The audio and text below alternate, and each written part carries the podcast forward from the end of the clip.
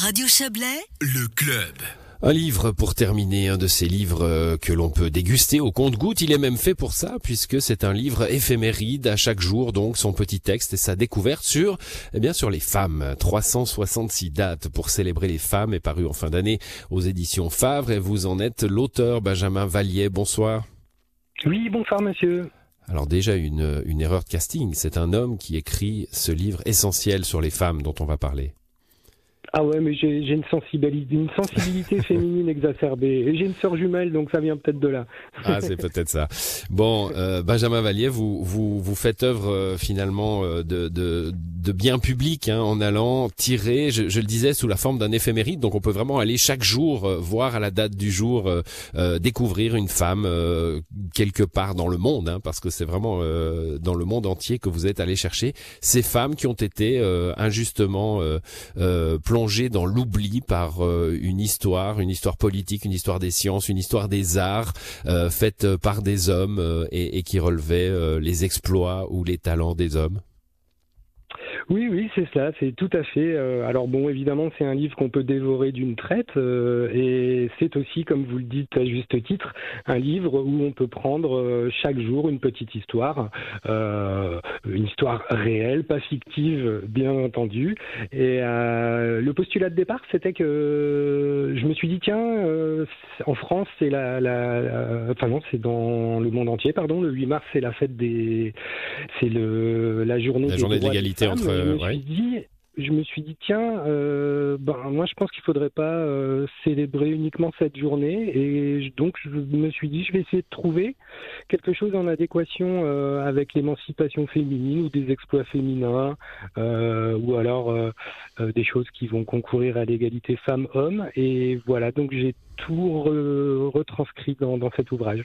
Alors moi j'ai parcouru un peu, hein, j'ai feuilleté, j'ai dégusté de ci de là, euh, euh, et, et c'est frappant, on le sait hein, pourtant, mais c'est frappant à vous lire à quel point on voit euh, que, que, que certaines femmes qui ont accompli des exploits, qu'ils soient sportifs, qu'ils soient euh, politiques, avec l'acharnement de, de, la lutte pour le droit de vote par exemple dans différents pays, euh, qu'ils soient scientifiques aussi. J'ai croisé Marie Curie dans votre livre bien sûr.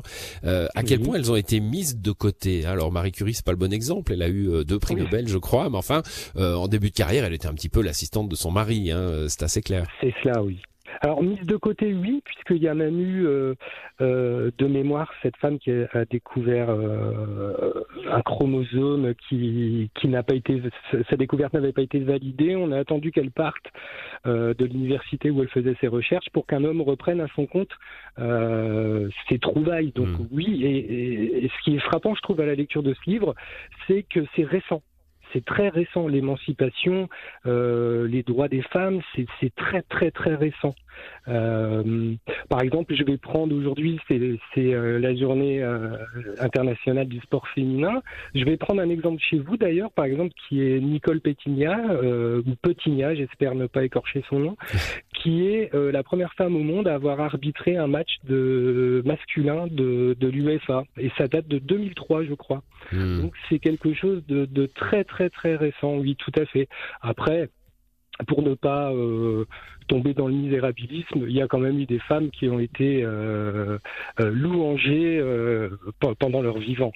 Oui, alors on en croise un des très célèbres. J'ai cité Marie Curie, on va jusqu'à Madonna. Là, je, je, je, viens de voir certaines femmes politiques françaises ou, ou, ou d'autres ou d'autres pays. beaucoup de femmes aussi qu'on a oubliées. C'est ça l'injustice finalement que vous corrigez. Oui, tout à fait. Et moi, ce que je voulais faire, contrairement, alors je n'ai pas du tout la prétention de savoir tout ce qui fait, tout ce qui se fait dans ces ouvrages axés sur le féminisme et qui rend hommage à certaines femmes, mais c'est vrai que j'ai l'impression qu'on parle toujours des mêmes, de Simone Veil, Frida Kahlo, euh, Gisèle Ali, et à, juste titre, hein, il n'y a aucun souci là-dessus. Mais moi, je voulais rendre honneur aussi, euh, rendre hommage aux femmes, par exemple, la première femme qui qui a conduit un bus en France, qui a conduit le, métro, voilà des, petites choses comme ça, anodines, euh, mais qui finalement euh, sont pas si anodines que ça, ils sont très très importantes pour euh, l'égalité femmes-hommes. Mmh, alors vous nous les faites découvrir en effet, puis vous nous rassurez alors avec ces, ces femmes qu'on connaît. Hein. Euh, j'ai pas croisé Colette dans votre livre, mais j'imagine qu'elle y est. Hein. J'ai encore une fois, j'ai pas tout lu. Voilà, elle y est bien sûr. Et on parlait du remplacement hein, euh, des femmes par les hommes.